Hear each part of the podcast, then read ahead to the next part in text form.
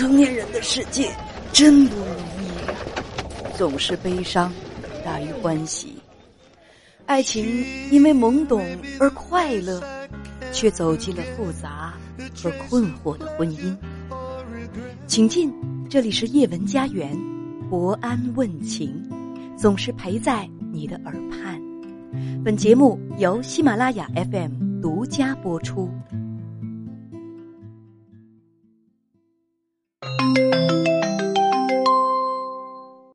好，女士。啊，你好。嗯，你好。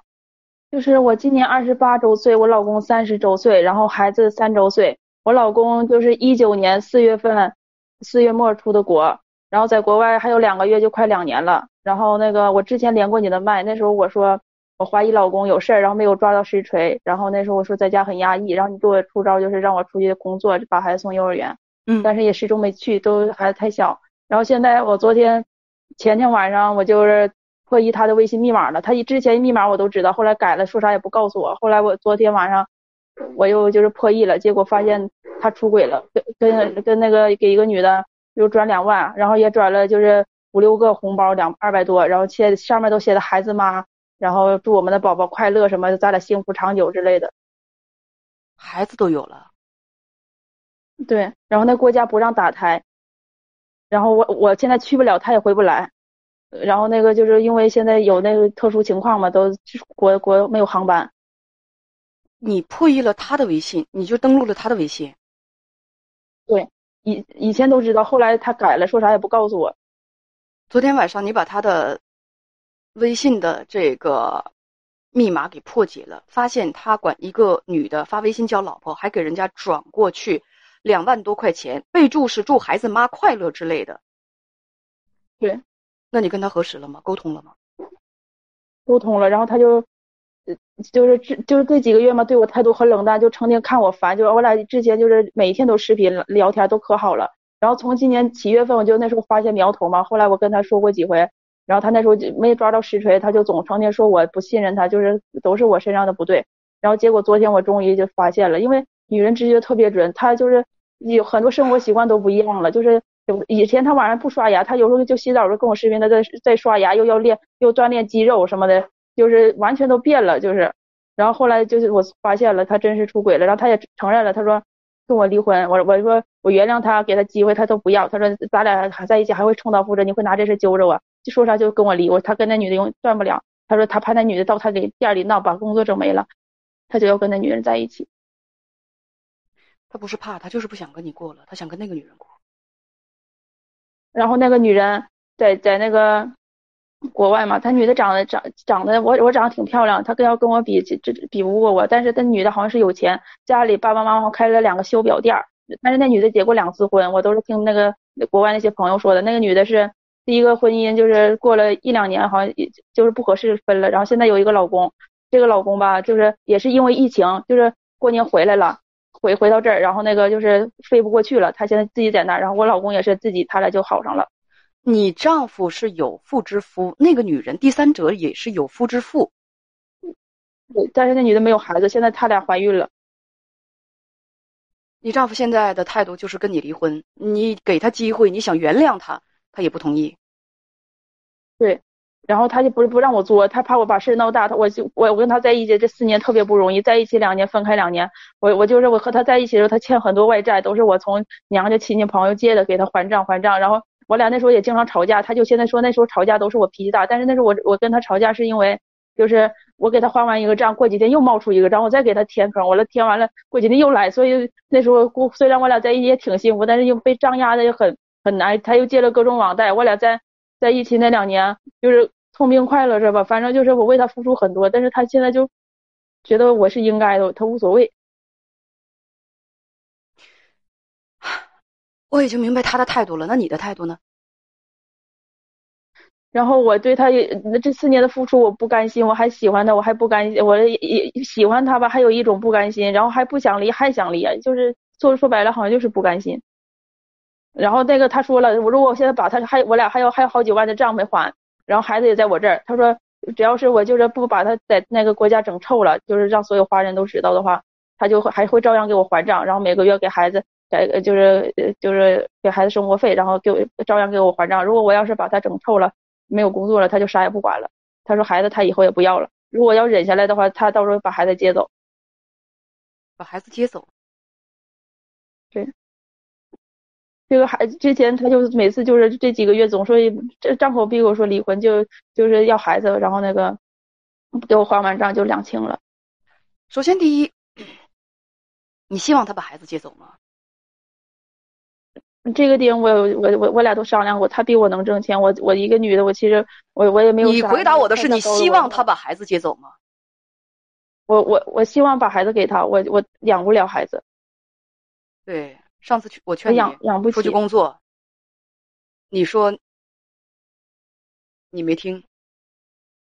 现在孩子多大了？孩子再过俩月三周岁，他已经可以上幼儿园了，你可以工作，你怎么就养不起孩子呢？啊，好难呐！我们这县城一个月两千多块钱，所以就养不起孩子。对，所以我觉得觉得，如果要是真走到那一步，我会把孩子给他。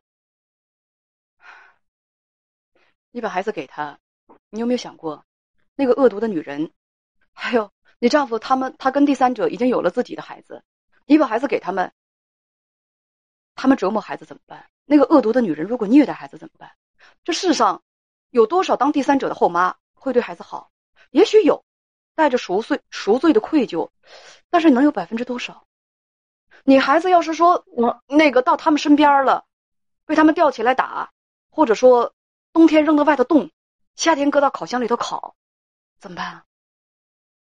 你有多大的把握那个女人会对你的孩子好啊？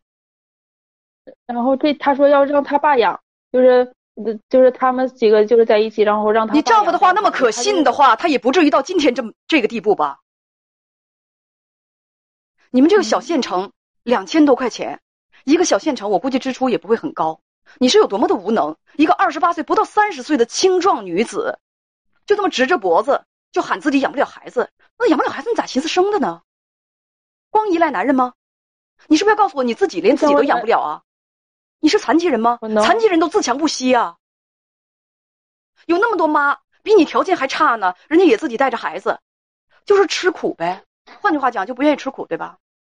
不想吃苦，所以我就我就一说一声我不能养孩子就可以了，不能养你生什么呀？他说了，这孩子他也就是绝对不会给我。现在你们两个啥都不说到法庭去，法庭一定会把孩子判给你的，你知道吧？因为他爸爸没有抚养过孩子，他爸爸没在身边照顾过孩子，孩子还这么小，法庭判的话都会把孩子判给你。什么叫做他爸不会把孩子给你？是你压根就不想要好吗？呃，确实是不想要，因为我觉得他的经济能力比我强。他的经济能力比你强，所以孩子就必须得给他。嗯，然后我还想报复他，然后我主要是报复他，他就现在想在这块不是你报复他，你拿孩子去报复他，孩子是你报复他的工具。我我我说的报复他是那什么，我就以后不想让他在那国家待了，我已经把这事跟他老板说了，他老板说了，只要一同行不不再让他在进那国家半步的，他老板能做到这个事情。就是我咱们在跟你谈孩子的事情，我没跟你说你关于你报复他的事情。你的格局有多大？现在我正在一步一步的在探究。我在跟你说孩子的事情，我就很奇怪。你明知道孩子给他孩子就是受苦，你就是不养，你就是不想要。你明明能工作，你就是不工作。你这你这是干什么呢？现在还不到三周岁，而且我们这幼儿园还没开，等开春了，就是开送回到能送到幼儿园。这是重点吗？这是重点吗？重点是能送幼儿园还是不送幼儿园？你不都想把孩子给他爸爸吗？他爸爸有良心吗？对他让我，他让我带一年给他，说你有良心吗？那么小的孩子离开妈妈，你有为孩子想过吗？当你的孩子怎么就这么倒霉呢？年纪轻轻的，张口就是我养不起。你制造这个生命的时候，你怎么不恬不知知耻的想到这一点呢？你凭什么？胡乱就制造一个生命，养不起你干嘛生啊？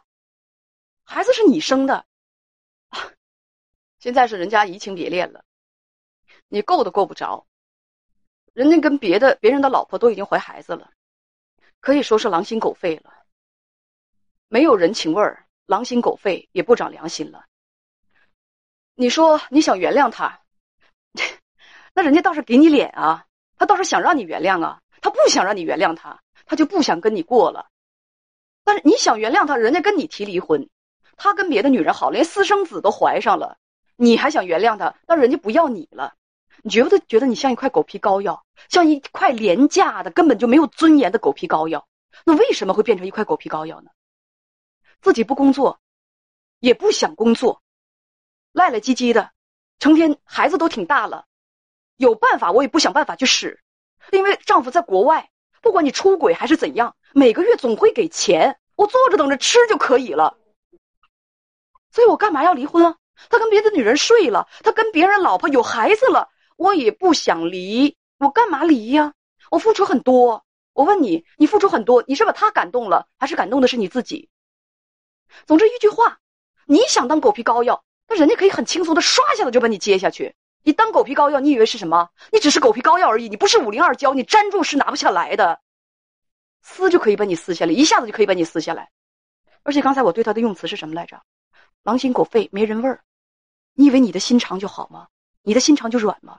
那么小的孩子，你就要把他交给这个狼心狗肺、没人味儿的爸爸？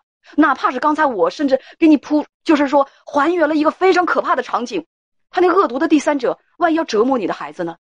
万一他要殴打你的孩子，他对你的孩子不好呢？你还是觉得要把孩子就塞给他爸爸？为什么？自己手脚一身轻，我不用养孩子，我多轻松啊！他他爸爸不会让那女人那么对他，因为我问你，你会想象他爸爸？你坐在家里的时候想过他爸爸会跟别人老婆好，然后生下私生子吗？这些你想过吗？你摸得清楚他是什么人吗？你了解他是什么人性吗？你要知道他是这个人性，你还会放他出去吗？你还会给他还债？你会跟这种人结婚吗？你瞧你这话说的，好像你很了解他似的。你了解他吗？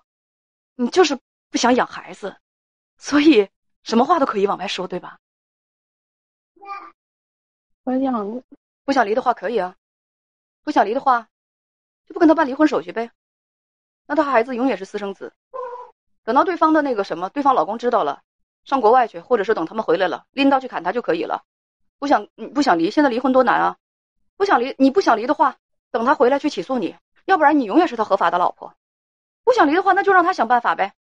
只要你不想离，绿帽子扣着。他回来之后到法院起诉你，一审都不会判离，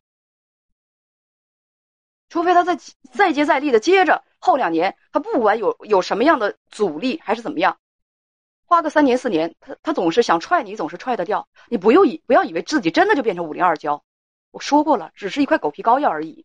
他不想要了，撕下去就得了。你还真以为你永远有铁饭碗端啊？人和人的感情都是自由的，所以。你跟他继续这么纠缠，把脸都给脸都不要了，脸都扔地上去了，让他放在放在鞋底下踩，你最后能得到什么呢？你告诉我。当时，你听我说一下，当时然后我那个，我我我给他机会也挽留不了了，我就说那我就默认了，我说那我就同意了，我说不把你整丑了，你就是每个月给我还账，就是给孩子抚养费，然后那个等他回来啊。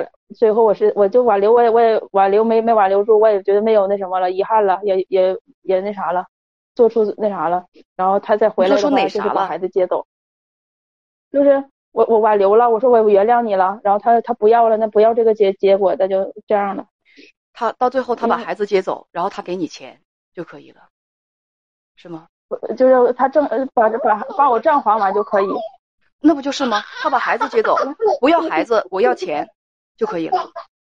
对，然后那个，唉，他现在在，他说接走，但是接走也是在国内，因为他不可能再进那个国家了。那个他老板不会再让他走。那是个很小的国家。你们听一听，孩子在笑。孩子多可爱呀！我上我我上那屋去。不，我没有厌恶孩子，他多可爱呀。他的笑声像天使一样，那怎么有你这种没有人味儿的妈呢？那我只有非得说，多可怜的孩子，谁要你怎样怎样了？我只是说孩子倒霉，知道什么叫倒霉孩子吗？这就叫倒霉孩子。摊上你这种不要孩子的妈，这就叫倒霉孩子。倒霉孩子，说的就是你怀里的这个。他可爱，他无辜。你把他交给他爸爸，他真不知道面临什么样的状况。但是妈妈不想要他呀，妈妈觉得自己就够惨的了，凭什么我再多一份累赘呢？所以啊，我不想说你什么，也许你确实有自己的自己的那个那个困难，是因为你说过有那么多的妈，无论怎样也要把自己的孩子抱在怀里，带在身边。但是你凭什么要求人人都做英雄啊？哎，我说小妹妹，养自己的孩子不是英雄。养自己的孩子只是母亲的本能而已，只是正常的母亲会有的反应而已。他怎么能叫英雄呢？高尔基说：“母爱伟大吗？不伟大，因为母鸡都做得到。老鹰来袭的时候，母鸡想到的是自己吗？不，它会先就我们说那母鸡老豹子，它会先展开翅膀，把它所有的小小鸡崽全护在它的翅膀底下。你不如那只母鸡。”我我我是这么想的，孩子给他之后，我出去赚钱，然后多给孩子点钱。是啊，这么好啊，打算的挺完美的，那就这么打算吧。该说的我都说了，你还有问题吗？没有，再见。你听到了吗？刚才的那个孩子，他笑的多可爱呀！那个那个笑声真好听，跟天使一样。如果他幸运的话，他会慢慢的长大。他会怎么长大？他长大了会成为一个什么样的人呢？他心上会有多少伤？可是现在谁会在乎这个孩子怎样呢？谁会为孩子的幸福去着想一下呢？谁会为这个孩子会奋不顾身呢？我也是个妈，我听到他的孩子的那个笑声，我都我都觉得难过。那这个当妈的。世界上就有这种母亲，我现在觉得妈妈是很了不起的，做母亲是一件伟大的事情。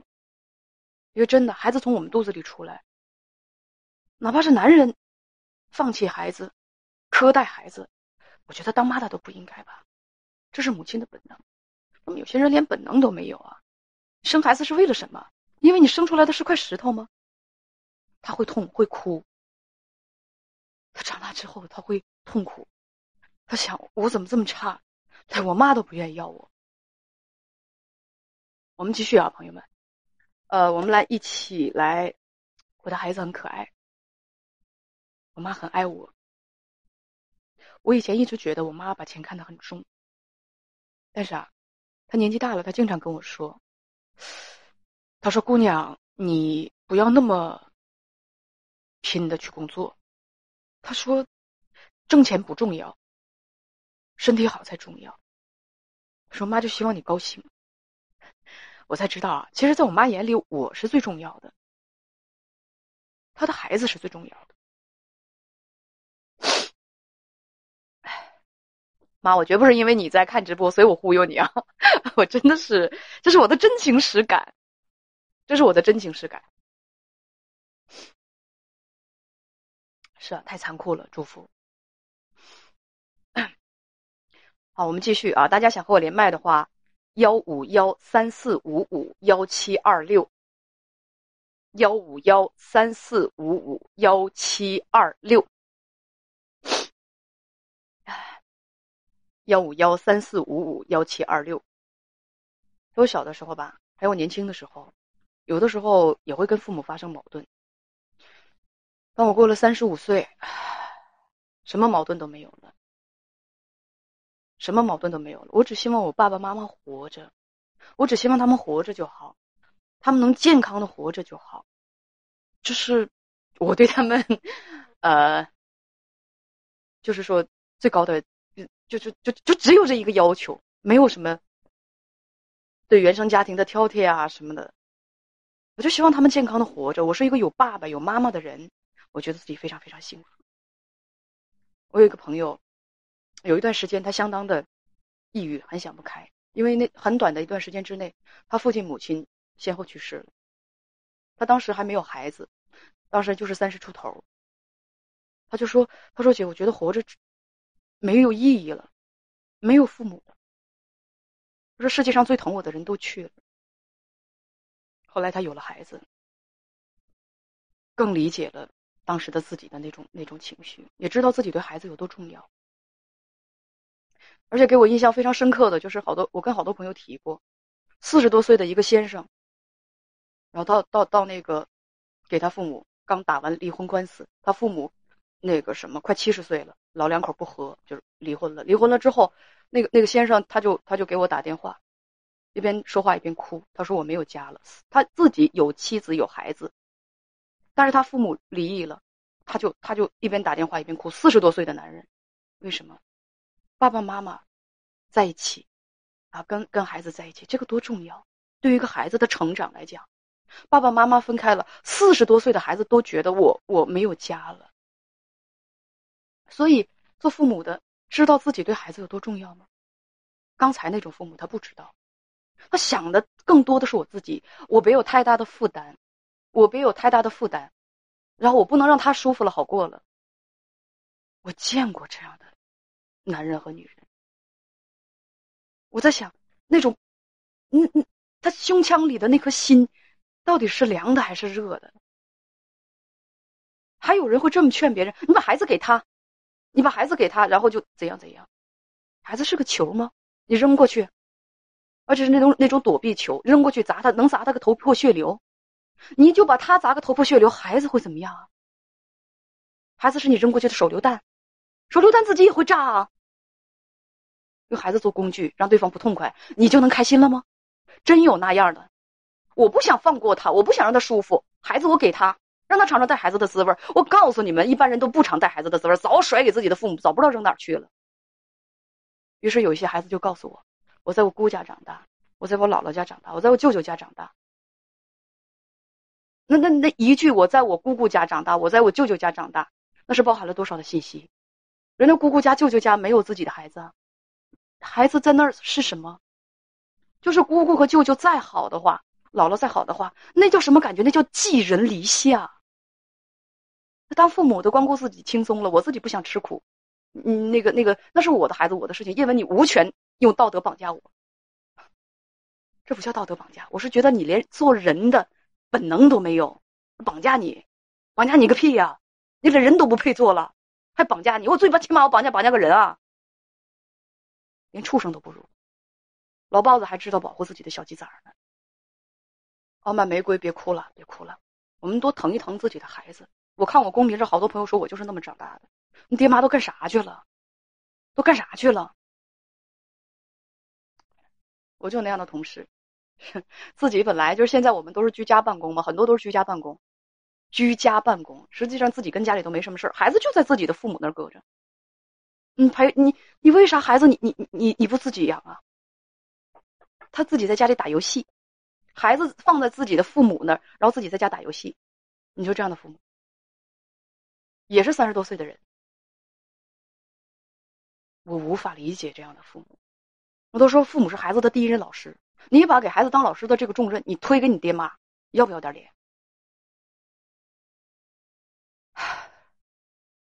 啥爹妈都有。我也是做了叶文有话要说做情感节目，我才知道，我我在没做这个情感节目之前，我跟大家所有的朋友一样，我还笃信那句话呢：只有不是的儿女，不是的没有不是的爹妈，只有不是的儿女，没有不是的爹妈。等我做了节目之后，我跟大家说说句实话，wide eyed open，我大开眼界呀，啥人都有，啥人都有，连畜生都不如的，那真是，自己孩子甚至甚至冻死雪地里我都不带管的，真有这样的。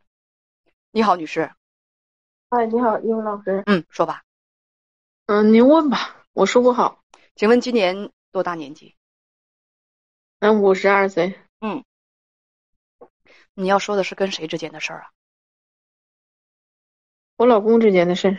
嗯，呃，你爱人多大年纪？也五十二岁。两个人都五十二岁，说结婚有二十六年了。你家几个小孩呢？一个小孩。孩子今年也是二十六岁，他结婚了吗？没结婚呢，还上学呢。嗯，那你跟你丈夫今天要说的是你跟你丈夫之间的事儿啊？那你跟你丈夫之间你们发生什么了？他出轨了，跟我说说情况。完之后就跑。嗯嗯，在二零一九年十月份的时候，嗯我发现就他他在家的时候，他吧不经常在家，嗯嗯，他是开车，我家是养车的。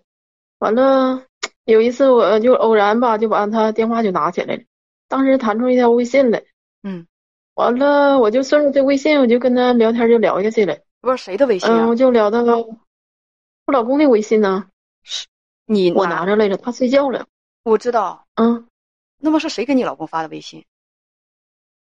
是一个女的，当时我不知道是谁，嗯，她说什么？你跟她聊上了？我也知，嗯，她说的，嗯，你吃的什么饭呢？嗯完了，我顺着这个话我就聊，因为我老公睡觉了，我就我俩打字的时候就聊下去了。完，我就发现，我说这个女人是我家附近的，我还不知道，说继续还聊下去。呃，完了，一来二去的，我就发现这个女的就是跟我挺好的一个女的朋友，因为我们就很好，我们家就住的特别近。我我们俩认识这么多年没有微信，她不加我微信，我就只有她的电话号。哎，我就发现是她了。当时她跟我聊天的时候，我就开车我就上她家去了，我拿着我老公的微信，你们俩拿着我老等等等等公的电话，等等，你发现是你的朋友，你认识这个人，对，对，那你们聊你们聊到什么了？你当时就能够一边跟他聊一边开车到到到他家去了？你们聊到什么了？你知道吗？嗯、我是这么说的，嗯嗯、说的那个，他当时吧，就是说我们聊的时候，他说要洗澡，他说的跟我老公一起上附近的洗浴中心去洗澡去。哎，我就知道这是附近的人。我说我我就咋想？我说咋能知道他是哪儿地的呢？哎呀，我就绞尽脑汁想，我就问我说的那个你晚上做什么饭呢？他说的做什么什么饭，就告诉我了。啊，哎呦，还能行？怎么知道呢？完，他后来有一句话，我当时就明白。呃，我问他，我说那个整的什么菜呢？他说是炖白菜。我说有酒吗？因为我老公爱喝酒，我知道。他说有酒，是昨天晚上喝剩下的酒。我们当时就知道了，因为昨天晚上吧，就是这个女人她爸就是死的很近，他们是回民，他们办的是一期，我老公去的。完了，我就分析到这酒是拿回来的。完，我当时开车我就上他家去了，离特别近，因为走就几百米，但是我走不了。你为什嗯么、你为什么开车到他家去了？我我拿着我老公的电话去的，我什么都没说。我进到他家不不不不，我就是想问，啊你怎么就这么冲动？就是我听你们互相聊的这个东西，也没有什么太过分的吧？啊，对，啊对聊到洗澡开房了是吗？啊，对呀，对呀，对呀，聊到这个事儿了，你以你丈夫的身份我份就想去，对，我就想确认一下是不是他。我为啥要上他们家去？我确认一下是不是他。当时我进屋的时候，他很惊讶。完了，我的说什么话？哎呀，我说的，因为我老家特别好。我说的那谁谁谁，我老公没来呀？他说没有啊。我说说去修车去了，修了一天还没到家呢。他说没有，不知道啊。他正在呃整这个大米饭，完炖这个白菜呢。因为他他离婚了，我不当时不知道，他跟他妈在一起过。真是炖白完了菜，就这么一，哎，炖，大米饭炖白菜，他淘着大米，白菜在旁边放着呢。哎，完我就是这样，我就跟他说两句话，我周围我就出来了，拿着电话我就出来。他当时他没送我，我走到我车那时候，他特别近了，之后这叭家电那个微信就弹出来了，他就告诉了，告诉我老公了，说的那个他来我家了。你你是你不要，就是当时我们俩聊的，我说的我让他去接我去开车，就是骑电动车，这里会有电动车。我说的那个，他告诉他我不去接你去，他去找你去了。他就这么说，我当时就确认，那百分之百就是他了，百分之百就是他了，是吧？你太厉害了，别说以后的情，嗯，你你你嗯你太厉害了，怎么呢？你呃怎么呢？不是啊你，反正就是很厉害啊。那后来呢？嗯，完了后来吧，我知道这个事儿之后，我就是，哎呀，哎呀，就是我当时就不知道，就是他发完这微信之后，我当时就崩溃了，现在我还崩溃呢。所以就是说的，二十六年，我从来没想过我这样的事儿会发生在我头上，因为我请我家的过的日子非常非常的好，非常非常的好。完了吧，我就不知所措了，我就找我朋友去了。不是你，你当时那么崩溃的状态，你还开车啊？我我现在就是说说一句，说句话啊，就大家情绪失控的时候不要开车，那太危险了，对太危险。但是你从那个炖白菜他们家出来，没直接回家找你嗯老公去，你是找别的朋友去了。没有，对，我不知所措了，我都不知道，我不知道我应该去干啥去了。我当时我不知，就大脑都空白，我都没有哭，我不知道，我当时我不知道应该咋做了，都知道。完了，我到我同到我朋友家说了两句，我还是不行，完我就找我大姑姐去了。嗯。我当时我大姑姐就来了，来了就是不得说我老公怎么怎么地，我老公这功夫睡觉也醒了，电话人在我手拿着了，完了就是说的这种情况下他还是不承认，嗯，我说问他有啥事没有，说他俩之间有啥关系没有，不承认，我说那不承认好，我去上他家去找去，完了当时我就上这女她家去了，这这已经就是到晚上了，嗯都六七点钟了。嗯完了，就这个当时这个女人和她妈妈在炕上坐着，我去了，我就说了，我这你叫什么名？我就说了，我爸，我就跟他这么说的，我其实现在都后悔，我怎么没打他呢？我还挺冷静的呢，我都没哭，我就挺冷静的说，我说我万万没想到啊，跟我老公搞这一年破鞋的人是你呀。我说我知道他外边有个人，但是我不知道不确认，我不知道是谁，我就是大咧子人，没想。我说是你，你哪能做出这样的事儿？我就损了他几句。当时他和他妈谁都没说话，没说话。完，我就是说完他之后，我扭身就走了。走到大门的，他家是平房。走到大门的时候，当时我就是就是啥都不知道了，就气的，我还没哭。就那种情况，我还是没哭，我就气的那样。完，最后大姑姐知道，就是怀疑我跑到她家去了，完了就来找我来了，把我抱到车上。完了，一点点好了，我就开车就回家来了。到家之后，我老公就说：“姐，咱俩走吧，我上你家住去。”嗯，完了，他姐就带着他上他家去。这期间吧，待了五天。嗯，对，他上他姐姐家去了五天，去五天，去五天之后吧，我当时正宫就开始那什么了，就开始疯了一样了，就找这个这女的吧是什么情况下呢？这女的是头婚吧，跟一个男的过了得有三四年、四五年吧，完扔下一个儿子，跟这男的就离婚了，就是说跟这男的也是婚内出轨，完搞了一个老头儿，这老头儿比他将近大了将近二十岁，他俩搞到一起了，跟这老头儿过了得有不到二十年吧，这个期间吧也是出轨，多次的出轨，出轨完这这女的跟这老头在我不没发现之前。头两个月的时候，把这个婚偷偷就离了。我不知道他离婚了，因为我两家非常好，就是说的经常的来往。完，我就找他这老公去了，就这个老头的老公，他俩这原来在一起过的。我当时找这老头的时候，我说：“那你你这媳妇儿咋的了？跟我对象咋搞上破鞋了？” 完了，老头说：“我俩早就离婚了。”啊，我说我不知道啊。完，他就跟我说这情况。完，他说的那啥，你还想上他家去找去？我说去，完我就上他家去找去了。找的时候吧。完了，我不得吵着骂吗？骂了之后，完了他这个兄弟，那兄弟也来了，就我们都认识。完就说嫂子，你也别吵着了。完了那个就是啥那个再说吧这事儿，完就给他撵跑了，这女就撵跑了。这时候我我老公就在我他他姐家待这五天当中，我们他姐不得劝他吧，我也接受他了。我说你俩就有没有这事儿，我也原谅你，因为咱都过这些年了，咱家这日子不可能就散了吧。你说就这些事儿都啪嚓都给我扔给我，我又能咋做？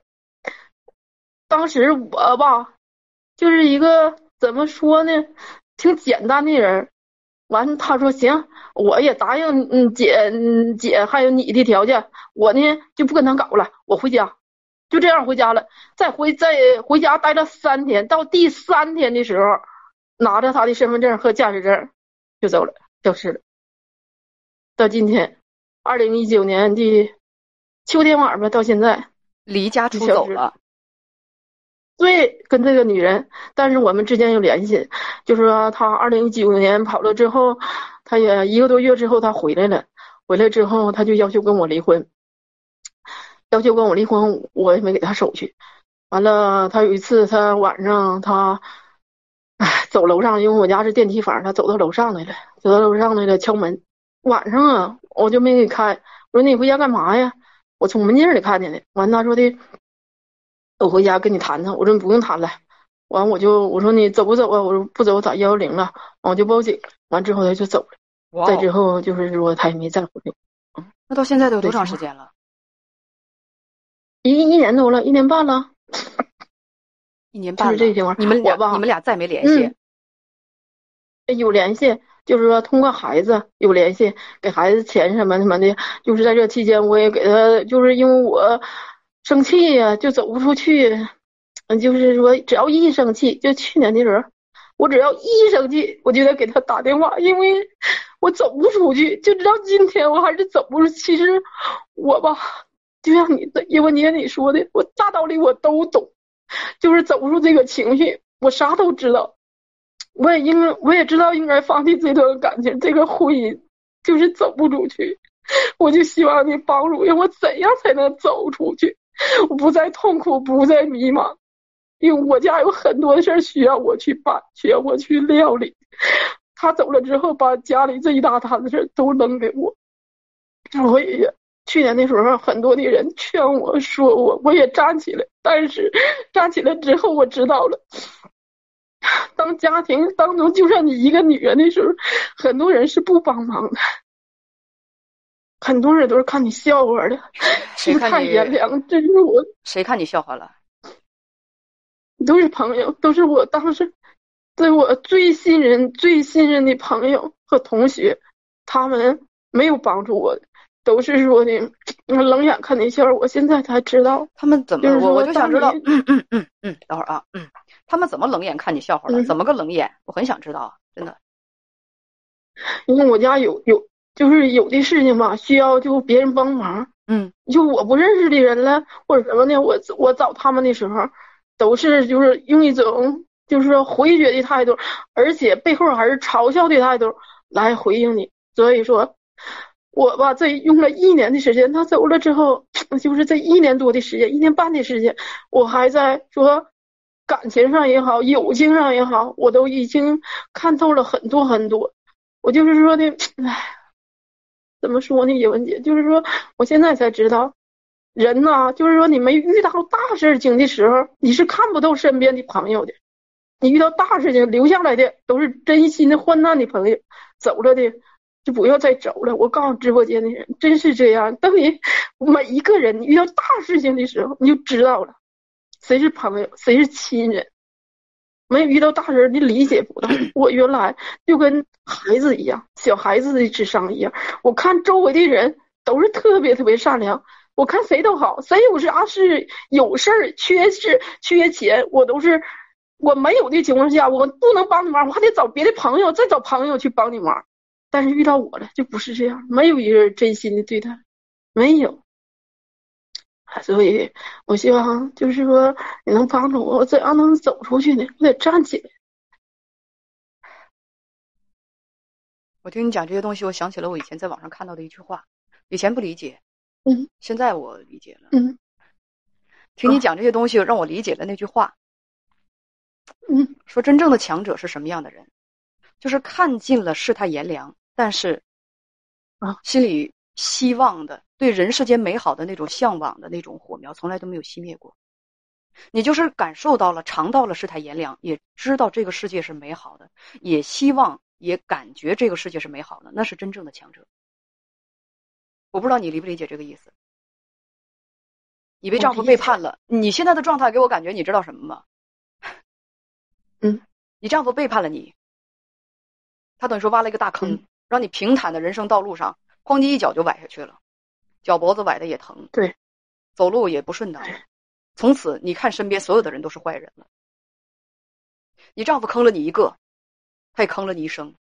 他坑了你的婚姻，也坑了你的一生。什么叫做坑了你一生？就是你对这个人间，你对友情、亲情、爱情，你从此就不抱希望了。你对环境彻底失望了，你也觉得身边的人都是坏人。这是他毁你毁的最严重的地方，而不是说单纯的毁掉一段婚姻。他毁掉了你对生活的希望和对人性的乐观。但是这不偏激吗？这世界上能没好人吗？你身边就一定是坏人吗？我一向觉得，如果一个人他身边全都是坏人，这人一定也不怎么样。你是要告诉我你不怎么样吗？我，你不至于这么否定自己吧？不是，所以不是你丈夫伤害了你，他让你的眼睛，他让你的内心发生了变化。你内心发生变化之后，你你看所有的人没有好人，这才是对你最大的损伤。这叫什么？这叫对生活失去希望了。被一个狗男人，被一个烂男人给坑了一把，就对整个生活、对整个人性都失去希望了。你是有多脆弱呀？你说多没能力、多没本事、多缺心眼儿啊？凭什么他坑了你一道，你身边就全是坏人了？凭什么他坑了你一道，你身边，你你身边的环境就远永远是阴暗的了？你对人性都彻底失望了。人性是一个多复杂的东西，凭什么你就全看见的都是坏人呢？是因为你的心变了。我绝不相信。你身边的全是坑你的，我也绝不相信，这种事情发生了。但凡一个正直的人，但凡有点人性的人，都会对你觉得都应该是什么，都应该是同情。只有恶人才会说你遭遇了这么倒霉的事情，然后看你笑话。你以为这个世界上全是恶人？如果你以为这个世界上全是恶人，那是因为你的心已经变成恶人了。什么叫恶人？就是随时做好准备给别人下脚绊的，就是别人坑了我，我也要坑别人的那一种。别人骗了我一万块钱，我一定要。骗别人十万块钱，那就叫真正变成恶人了。大家说，就为了一烂男人，真不值啊！哎，这烂男人还真就改变了你的生活，改变了你的人性，这是不是你最大的损失？你从此你抬不起头了，你直不起身了，你在泥潭里头你就爬不起来了，你整个人让他下一脚绊绊了一脚之后，你就在路上趴着，用那么低的眼光，那么 low 的一个眼光来看周围的世界，你不站起来，你怎么不知道世界上有好人啊？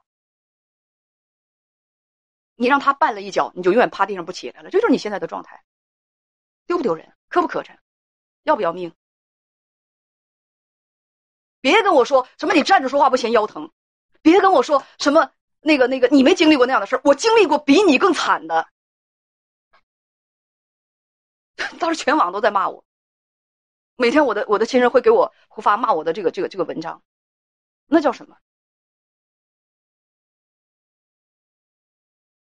我也不会认为这个世界上都是坏人，我也不会认为我身边的朋友都背叛了我，因为心里还有光。一个烂男人坑了你一把，你整个心里都是黑洞洞的，至于吗？太脆弱了吧！你要把心里头的那个窗户打开，让光透进来。你要知道，这个世界上有的是善善良的人，同情你，愿意拥抱你，愿意去爱你。但如果你把心门关得紧紧的，你永远不让任何光透进来，不让任何人走进来，那你就真完蛋了。也就这个这个这个烂男人，他不光坑了你一段婚姻，他还会坑你一辈子。凭什么让他坑一辈子？你不走出来，他就会坑你一辈子。永远，我们说什么叫断舍离？我那天发了一个截了一个段子，断舍离。就是有一些好的东西，我们要把它紧紧的抓在手里，要珍惜，去存留，让它留在我们生活当中。坏的东西，你一定要在生活当中对它去断舍，让它离开。你丈夫就是一个负能量，给你的坏的影响，你现在一直抱得紧紧的，在你生活当中不肯放开，不甘心也好，舍不得那段感情也好，明知道已经死亡的垃圾的东西，我就要紧紧的抱在怀里，就像就像一个人死了，一具死尸死在床上。那么正常来讲都应该什么？把他赶紧入殓，入殓让他入土为安，对不对？你不，你让那具死尸停在你的床上，再让他在床上大热天里头腐烂发臭，最后烂到剩一副骨架，你永远坐在那个床边去闻那种腐臭的味道，那什么特殊爱好？口味太重了吧？为什么不让他赶紧入土为安呢？感情也好，过去也好，打开窗户，外面是清新的鸟语花香的味道，就永远在屋里闻闻的死尸臭，有什么爱好啊你？有必要吗？而且还看整个世界全是黑暗的，世界全是坏人，至于吗？还没有人帮你，还是是他们在背后怎么怎么样？他们在背后的东西你怎么会知道？个把爱嚼爱烂嚼舌头的长舌妇，那爱哪死哪死哪去得了呗！你要在我面前敢这么说，我大嘴巴子等着你买一赠一啊！那你在背后愿意说什么？嘴长在你鼻子下面，没长在猫尾巴下面。你爱说什么说什么，但是你别在姐面前说。你在我面前说的话，我告诉你，我告你，你污损我名誉，我抽你，看你敢不敢？女人就得这么响当当的活着，被一烂男人摆了一道，坑了一下子，她永远都活不起了。那我可没什么可说的。你要那么没志气的话，我有什么可说的？缺心眼就这么过日子。别人说我点啥，或者我觉得别人说我点啥，哎呀，我抬不起头来了，哎，我得一辈子趴着生活。有脊椎动物，你总趴着生活干什么？我想跟你说一句加油，真的为了这么个人不值得。这样的话你一定听过很多，我就不多说了。再见。